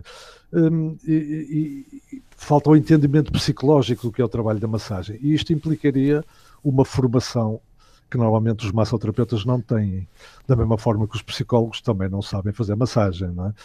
Uh, e, e- e, portanto não é de facto muito fácil uh, estar aqui a dizer faça isto ou faça aquilo. Agora, hum, talvez valha a pena dizer o seguinte: nas vidas apressadas em que andamos todos enrolados, eh, num tempo que se tornou extremamente exigente com todos nós, e não me refiro agora à situação da pandemia, porque agora até estamos retidos em casa e podemos fazer descobertas eh, de outros modos de estar, mas a pandemia qualquer dia vai acabar e vamos regressar à lufa-lufa do cotidiano.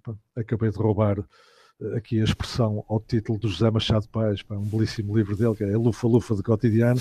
Quando voltarmos a andar metidos na lufa-lufa do cotidiano, qualquer experiência de paragem nesta lufa-lufa é regeneradora e é uma terapia espontânea.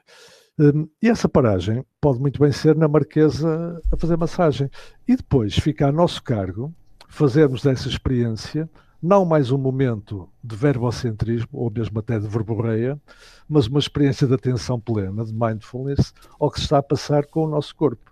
Eu, por exemplo, às vezes estou a fazer massagem com uma pessoa que não consegue estar calada e que me quer contar o dia todo anterior na zanga que teve com o chefe.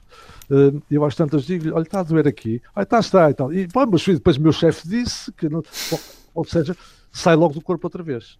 E eu vou ter, e à medida que vou fazendo massagem com esta pessoa, se ela se der ao trabalho de ir lá mais de uma vez, é fazer-lhe perceber que ela tem que se ir centrando no corpo como uma experiência que é tão válida como a experiência do, da conversa ou do verbocentrismo.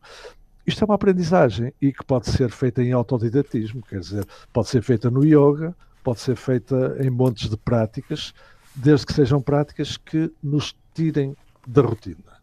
Uh, pode ser simplesmente uma meditação para, de, e a meditação no sentido laico, repito, de estar a olhar para qualquer lado que nos, que nos apazigua e que durante um quarto de hora nós digamos, durante este quarto de hora não entra nada aqui a não ser uh, o meu olhar a distender-se uh, pelo horizonte, por exemplo.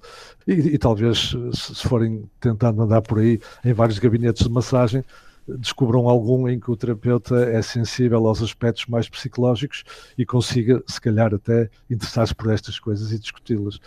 Com as mãos se faz a paz e se faz a guerra. Com as mãos tudo se faz e se desfaz. Com mãos se faz o poema e são de terra. Com mãos se faz a guerra e são a paz. Do poema As Mãos, de Manuel Alegre, citado no seu livro As Mãos, nestes tempos em que o toque no outro é francamente desaconselhado, publicamente desaconselhado, e em que sentimos o corpo até com alguma desconfiança, acha que corremos o risco de retroceder nessa ligação essencial sobre a qual aqui reflete Luís Fernandes? Eu acho que não, que não, que esse parece-me que se vai passar ao contrário.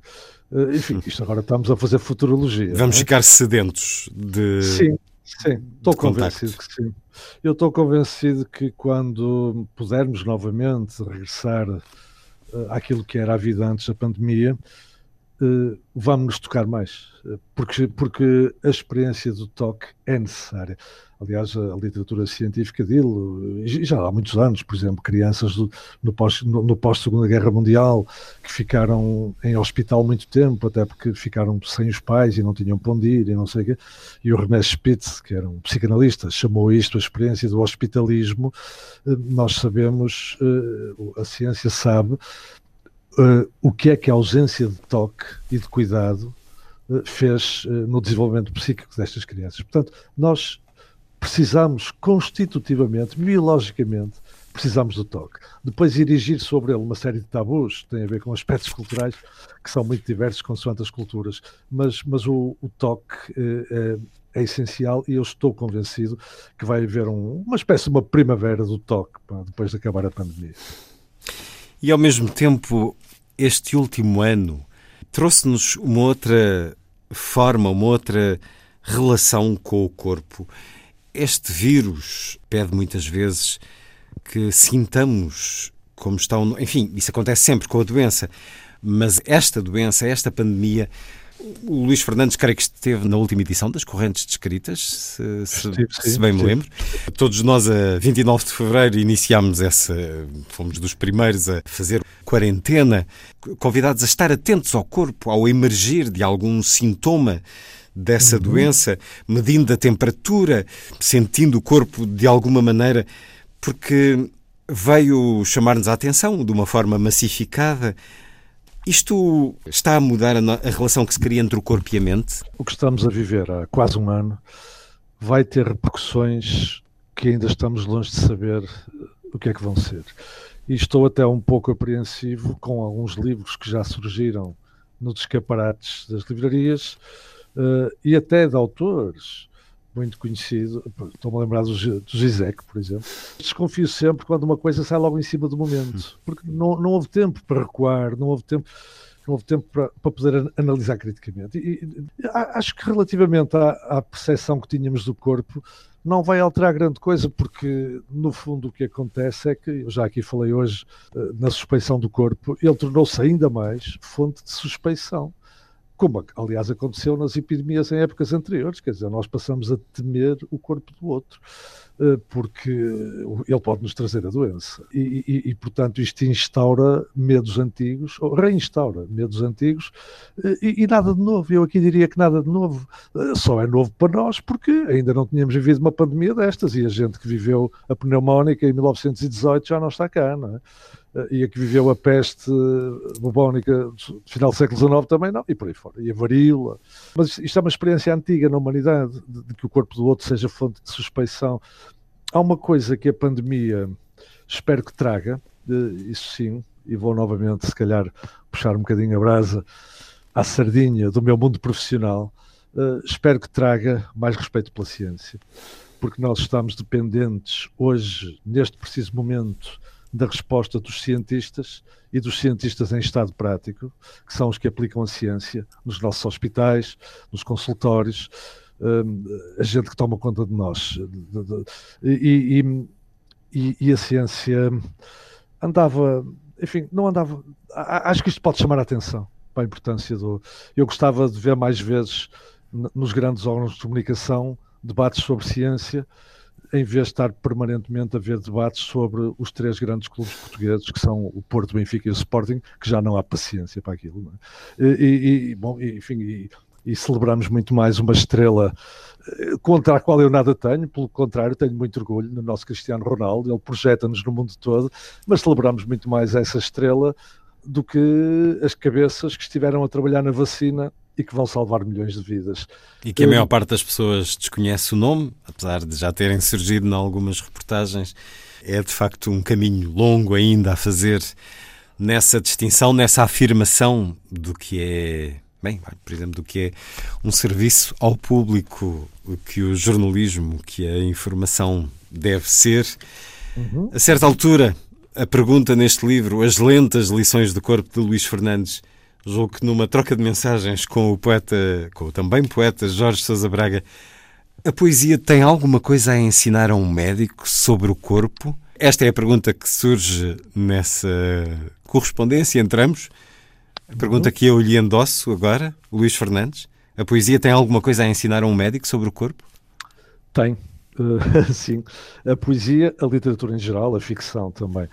Um, eu, eu, tenho o privilégio de dar ao primeiro ano dos estudantes de Psicologia na Universidade do Porto uma disciplina chamada Escrita e Ciência Psicológica. Eu digo, tenho privilégio porque penso que em mais nenhum curso de Psicologia em Portugal existe uma disciplina deste tipo.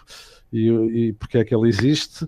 Porque justamente na faculdade onde trabalho consideramos, num dado momento, que era importante reforçar a escrita nos estudantes que chegam ao ensino superior e como a, a disciplina me foi entregue a mim, eu achei que a literatura podia ser uma boa maneira de o fazer, sobretudo na formação de um psicólogo, e o que vale para um psicólogo vale para um médico também, que é a literatura como fonte de conhecimento do outro, como fonte de empatia, um psicólogo tem que aprender a exercer a empatia, é uma ferramenta de trabalho.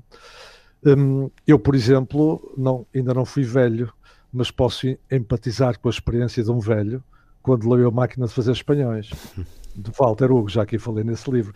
Eu nunca fui um menino de rua, mas quando li Os Capitães, da, areia. da Areia, percebi o que é viver na rua.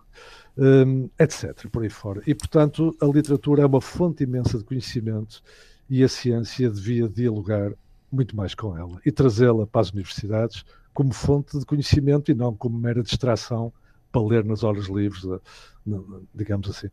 E, e, e, essa correspondência com Jorge Sousa Braga foi na sua dupla qualidade de médico Sim. e de poeta, e eu quis perceber como é que, como é que, que, ele, que ele pensava o corpo em ambas as, as circunstâncias. É? Aliás, lancei o mesmo desafio ao João Luís Barreto Guimarães, mas acabou depois, por alguma razão, por não se dar a troca de correspondências e, e enfim, e, e, e, não figura no livro, mas eh, também ele, ele é cirurgião plástico e, de resto há, há, uma tradição de médicos a escrever, desde o Bernardo Santareno ao Fernando Namora. A caneta que escreve e a que prescreve. Tem longa tradição no nosso país.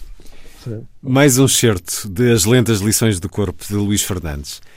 Ser poeta hoje não implica conhecimentos técnicos especializados. Seria curioso fazer uma sondagem aos mais representativos da atualidade e ver quantos deles sabem ainda o que é um verso alexandrino. De que se precisa então? De sensibilidade apurada, de um domínio não dos formalismos, mas da plástica e da harmonia da língua, de imaginação e criatividade. E para que estas estejam vivas, é necessário que não tenham sucumbido a um processo educativo industrioso a formar abelhas operárias, mas inibidor da espontaneidade e desatento à expressão artística. E precisa-se também de cultura literária, como acontece em qualquer das artes. O seu praticante é um consumidor das criações do respectivo campo artístico. Esta constatação abriria uma linha de discussão que não irei tratar, mas que deixa florada a polémica sobre a possibilidade de se ser original, posto que todo o gesto artístico se esboça já na esteira de milhares de outros que lhe constituem o rasto. Alguém disse já que em arte há os criadores e os seguidores, mas todo criador vem necessariamente a seguir a alguém.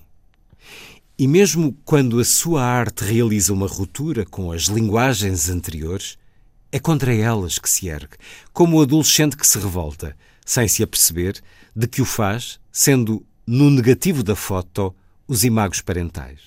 Deixemos, portanto, em aberto a questão sobre a possibilidade de existência do radicalmente novo. Sensibilidade, imaginação, criatividade, educação e cultura artísticas. E não falta mais nada? Pergunta o impertinente. Todos estes ingredientes não explicam como produziu a natureza um Herberto Helder, ou um Eugênio de Andrade, para exemplificar com poetas nossos contemporâneos. A educação, e em particular a educação artística, é essencial para potenciar a sensibilidade e a imaginação. A criatividade desenvolve-se se for devidamente estimulada. Mas a aposta educativa, por mais recursos que mobilize, não garante por si só o despontar da genialidade artística.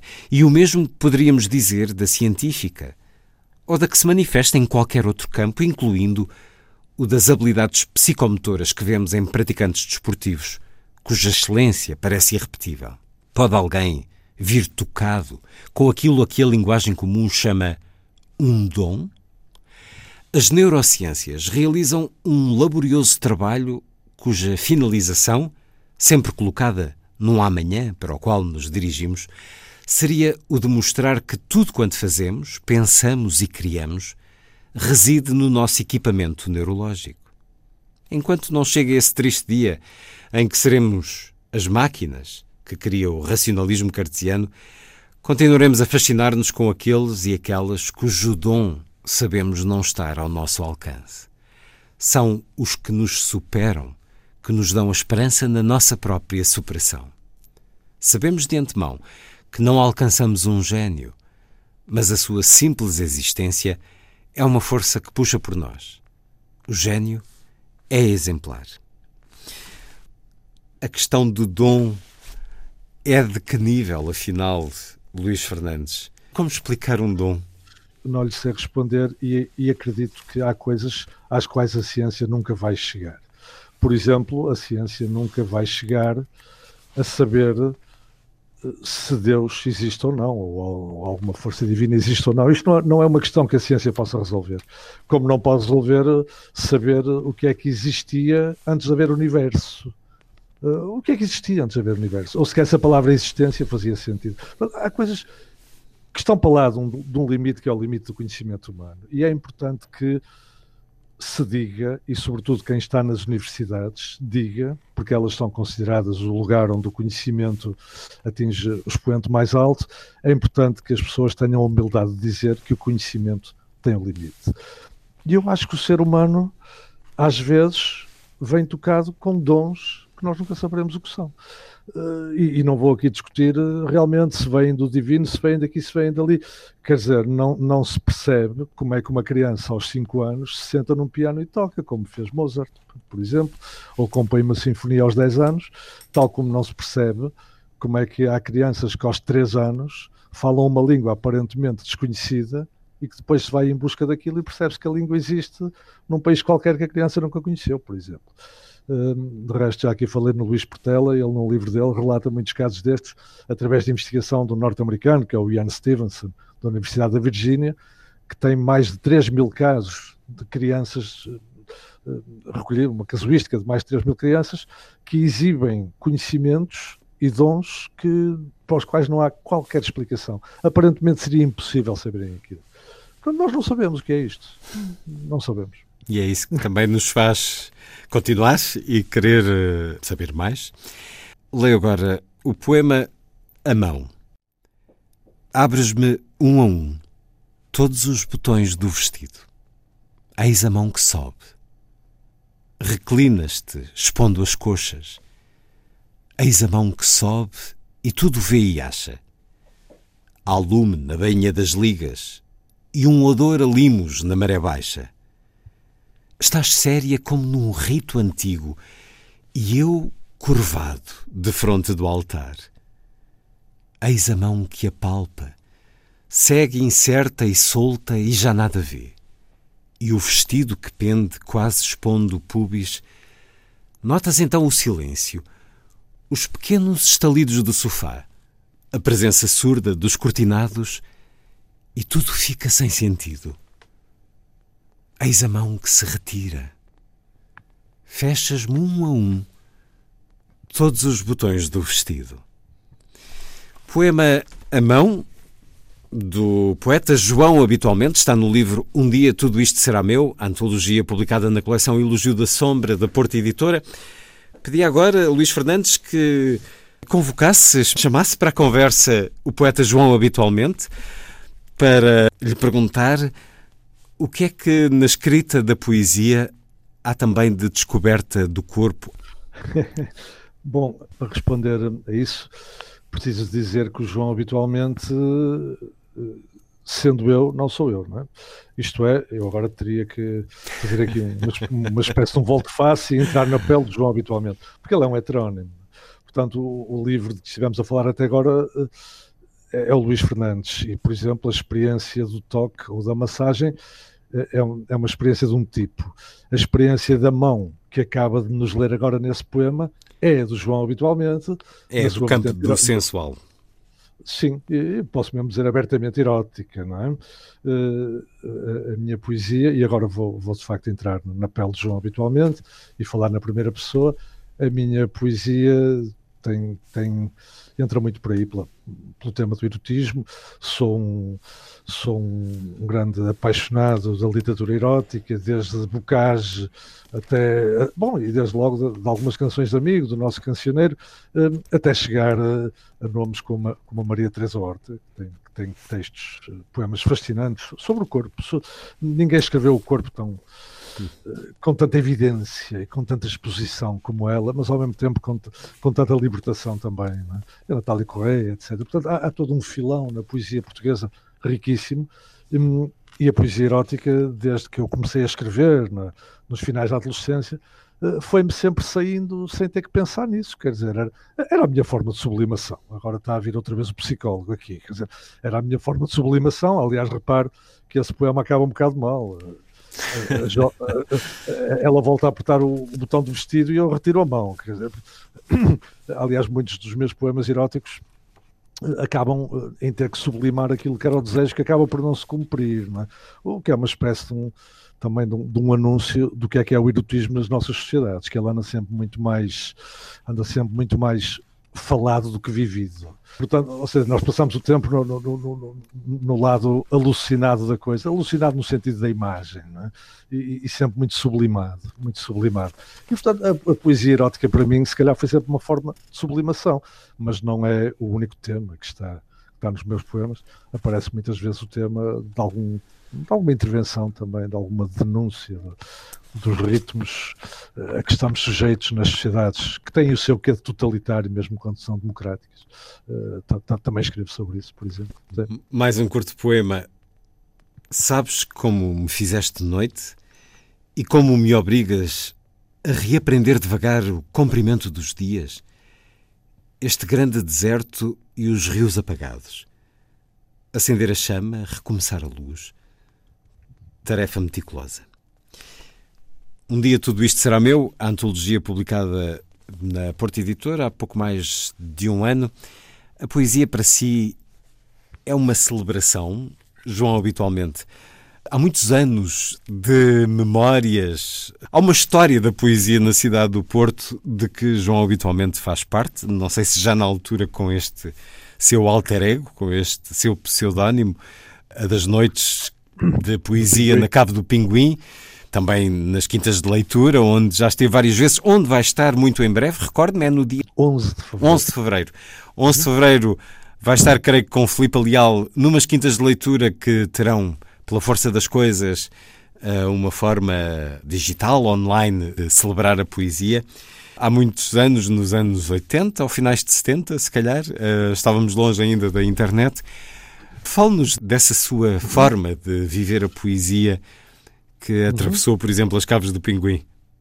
Sim, de facto, quando o Pinguim começa a aparecer nas noites portuenses, hum, eu tenho na altura 22, 23 anos e já tinha este pseudónimo, este, eh, que eu prefiro dizer heterónimo. Ele nasce comigo, eu tinha uns 18, 19 anos, nasce um bocado por brincadeira. Eu, na altura, participava numa revista literária do Porto, que fez o seu caminho, chamada Pé de Cabra, e e na pé de cabra, alguns de nós tinham o costume de inventar pseudónimos e depois aquilo parecia que tinha para aí 30 autores, mas no, no fundo éramos menos.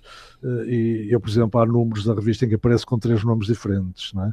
Ehm, e, e depois um desses nomes ficou, que foi João habitualmente que nasceu por brincadeira e foi ficando e ficou até hoje. Portanto, quando começo a ir, eu, eu lembro-me perfeitamente da primeira vez que entrei na Cave do Pinguim. Eh, eu, na altura, tinha acabado de me divorciar, eh, o que teve um lado muito mau, como nos divórcios todos, mas teve um lado bom, é que deixou-me regressar à noite portuense. Voltei a ser um bocado um vadio. E, e numa dessas noites, eh, já tinha ouvido falar no Pinguim e resolvi entrar. Entrei e foi um ambiente que me marcou logo e, e aquela voz de Joaquim Castro Caldas, do meu grande, que se tornou depois um grande amigo meu e, e que desapareceu em 2008, ainda com 52 anos de idade. O Joaquim marcou as noites do Porto, não tanto como poeta, que também era, e que também era um poeta com, com muita qualidade, mas sobretudo como alguém que tinha uma capacidade de dizer poesia enorme e, sobretudo, de fazer sessões que, que, eram, que era, onde havia sempre improviso e, e, e, onde havia democraticidade. Isto é, ele podia acabar de ler um poema de Fernando Pessoa e a seguir alguém tirava um poema do bolso da sua própria autoria às vezes fraquinho e tal, e lia. E depois nós ali de repente, com o Joaquim Castro Caldas e mais alguns, alguns deles hoje conhecidos, como o Isaac Ferreira, por exemplo, ou Daniel Maia Pinto Rodrigues, um, ou, Paulo Campos dos Reis, isto foi tudo gente que passou pela, por essa cave, uh, ali assim é, parecíamos poder estar em convívio com os nossos grandes da poesia. Isso teve um efeito enorme para, para o incentivo à escrita. Portanto, aquilo para mim foi uma espécie de oficina de escrita.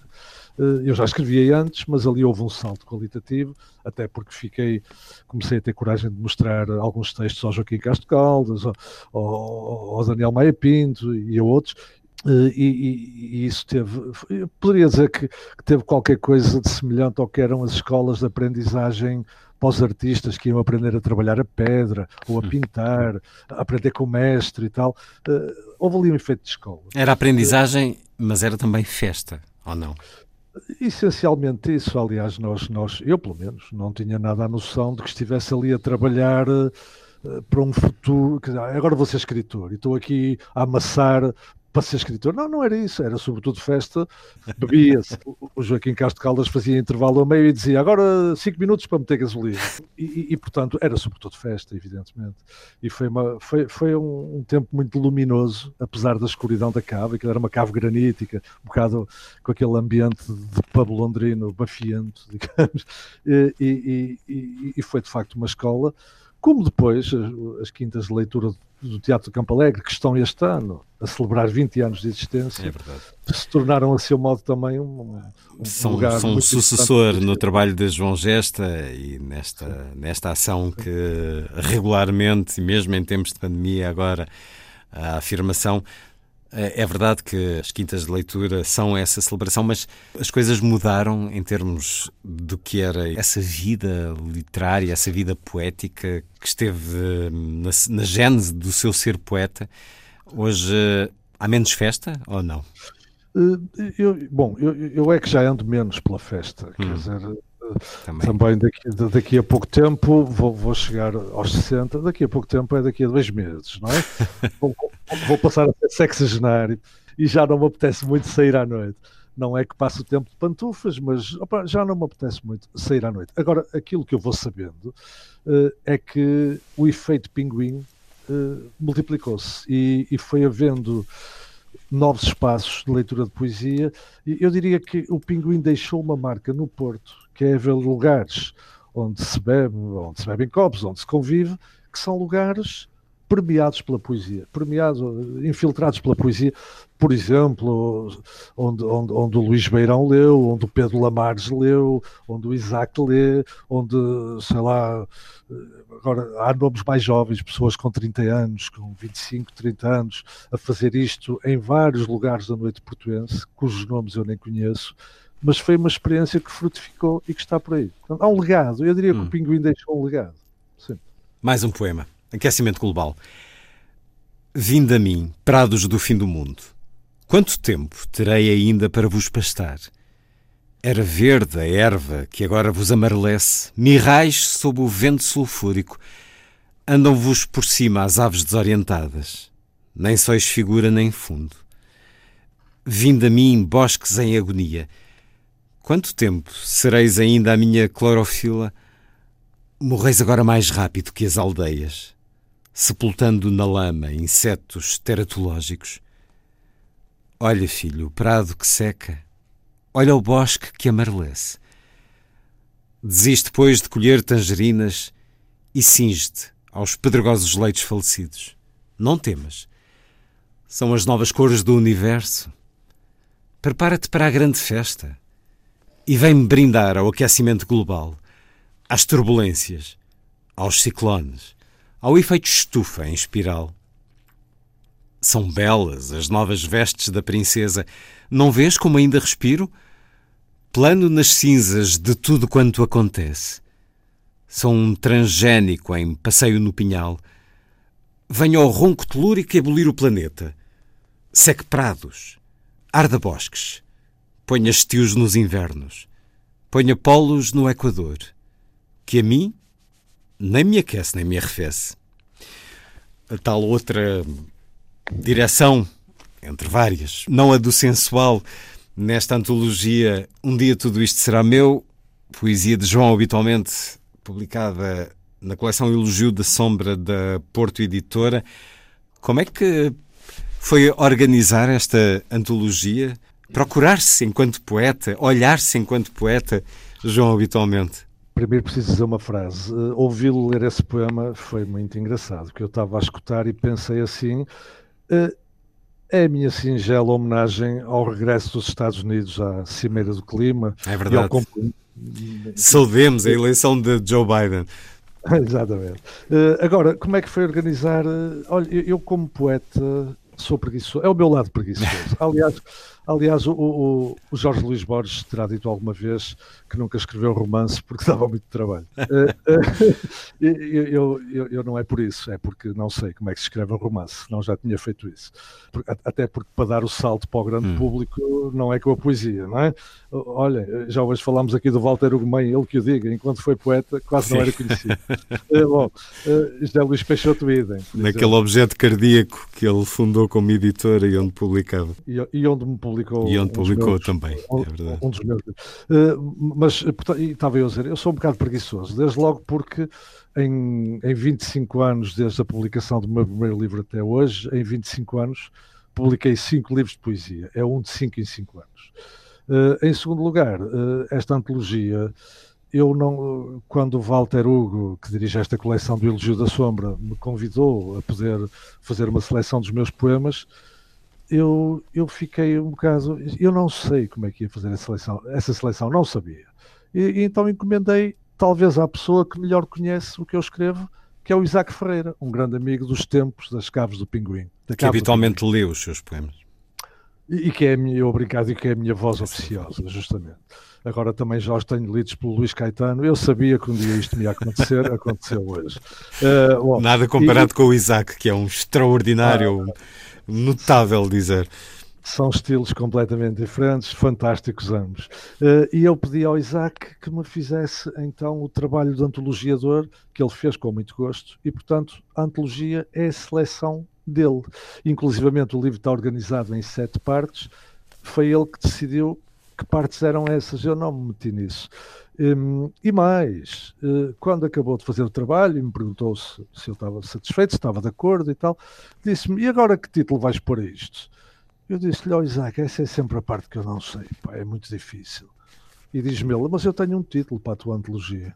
Então diz lá. Diz-me ele: Um dia tudo isto será meu. Eu disse: Olha que bom. Que bom. Tá bom, fica já esse título. foi assim. E é sem então, dúvida um belo título. Eu, eu nem sequer batizei a criança. E depois, depois perguntei-lhe onde é que tu te inspiraste. E diz-me ah, naquela parábola bíblica em que o diabo tenta Jesus Cristo hum. e leva ao, ao cimo de um monte, aponta-lhe o horizonte e diz-lhe: Um dia tudo isto será teu, se me seguires e tal. Uh, portanto, inspirou-se no diabo. Não sei se é muito bom isto, mas, mas foi assim. Como é que será esta edição das Quintas de Leitura no dia 11? Faça-nos um convite para. Uh, Faça-nos a todos um convite para nos juntarmos a ela.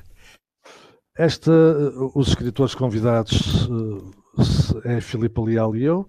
O João Gesta vai estar à conversa connosco, o que é uma coisa rara, porque ele, Sim. enquanto. Habitualmente pede a outros. Não, convida a outros. É a segunda vez que ele vai aparecer em 20 anos. Ele, enfim, ele estava sempre nos bastidores, enquanto programador, enquanto produtor, uh, sempre nos bastidores. É a segunda vez que vai aparecer e vai ser ele a conversar, a entreter a conversa connosco. E depois vai haver uh,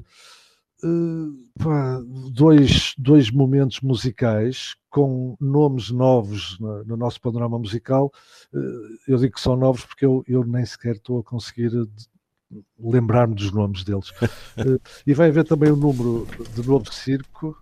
Uh, e pronto, e, e, não sei mais. Eu, aliás, procuro não saber muito que é para o ambiente para apanhar de surpresa e eu estar ali do modo o mais, o mais espontâneo possível. Não? É? Serão umas quintas de leitura fora do comum, online, uh, para chegar a um público bem mais vasto, porque as sessões no Teatro de Campo Alegre esgotam quase sempre e por isso, desta vez, aquele espaço será um espaço global para chegar a todos consigo e com a Filipa Leal eh, no dia 11. É uma questão de pesquisar, pesquisarmos eh, na internet para saber eh, as horas, todo o programa, mas fica esse convite, fica esse convite para um encontro consigo que se dá através da poesia há muito tempo, na sua atividade de professor, de psicólogo, também cronista, recordo-me bem de o ler no Jornal Público durante vários anos. Luís Fernandes, uh, peço-lhe desculpa pelo desdobramento heteronímico que lhe pedi e a que o sujeitei entre o psicólogo, o professor, o ensaísta Luís Fernandes e o poeta João Habitualmente. Conversámos sobre este livro que acaba de chegar às livrarias, As Lentas Lições do Corpo, ensaios rápidos sobre as relações entre o corpo e a mente, viagem de descoberta partilhada da sua experiência, do conhecimento científico e da evocação literária de tantos, num convite a que nos juntemos, a que façamos também as nossas viagens iniciáticas ou mais desenvolvidas. Um livro que nos vai dando muitas histórias, eh, de que forma muito clara eh, nos, nos apresentam aquilo que nos quer dizer. Agradeço-lhe a referência a este programa que faz a certa altura, a propósito de uma conversa com Maria Teresa Horta. E uh, foi também no final um encontro com o poeta João Habitualmente, o livro Um Dia Tudo Isto Será Meu, antologia na coleção Elogio da Sombra, publicada pela Porta Editora há pouco mais de um ano. Luís Fernandes e João Habitualmente. Muito obrigado por terem Muito estado obrigado. na Antena 2. Muito obrigado também eu.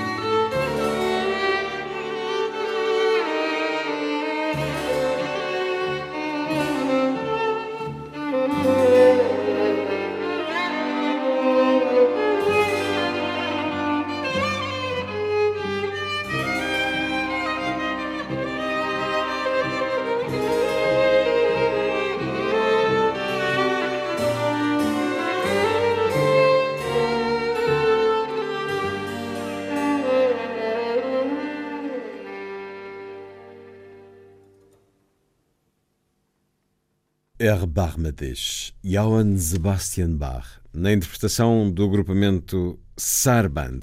O ensemble Sarband faz pontos musicais entre Oriente e Ocidente, reunindo músicos judeus, cristãos e muçulmanos, dirigidos pelo búlgaro Vladimir Ivanov, aqui com a voz da contralto libanesa Fadia Halaj. A seguir, Lilliput, é o pequeno grande mundo dos livros para os mais novos, percorrido semanalmente neste programa por Sandy Gageiro. Diz Lilliput. Lilliput, Lilliput. Lilliput. Se calhar os dias estão a parecer iguais e custam a passar, pelo menos alguns, mas fazer planos ajuda. É certo que em breve as aulas vão recomeçar à distância, não será o ideal para muitos de vocês, porque ainda estão longe dos vossos amigos, mas vou apresentar-vos um livro que pode ajudar a levantar a disposição. Chama-se Mia e a Montanha. Conta-nos a história de uma mosca muito pequena, mas com grandes planos, como escalar uma montanha, organizar uma jantarada ou tornar-se amiga de um tubarão. Os amigos não acreditam nela e incentivam-na a desistir, mas ela acredita que não se deve dar ouvidos a quem nos diz que não conseguimos. A autora Kim Hilliard é alegre e otimista e com este livro ganhou um prémio em outubro. Vamos ouvir um bocadinho de uma mensagem que ela deixou na rede social Twitter.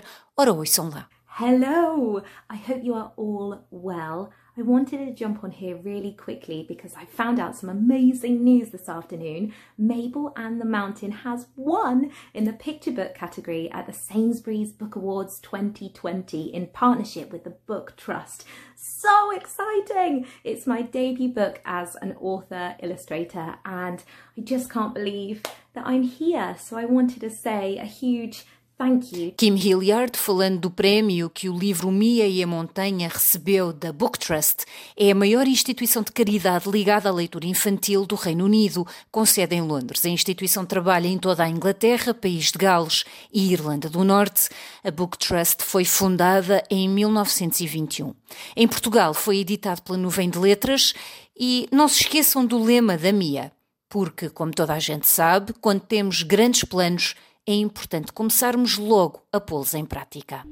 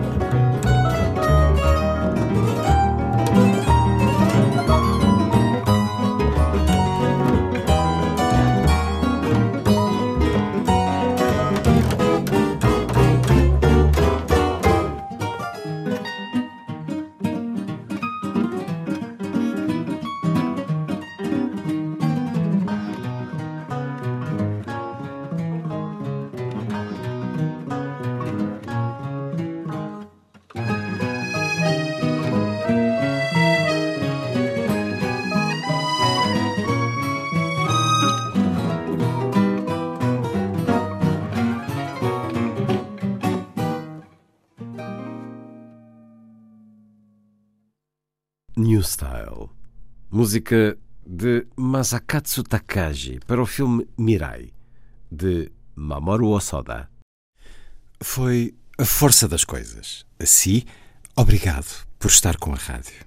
Um bom dia, bom fim de semana.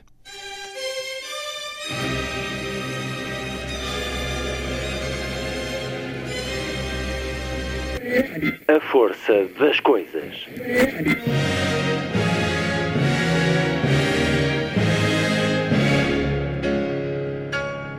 Welcome to the 109th last night of the proms.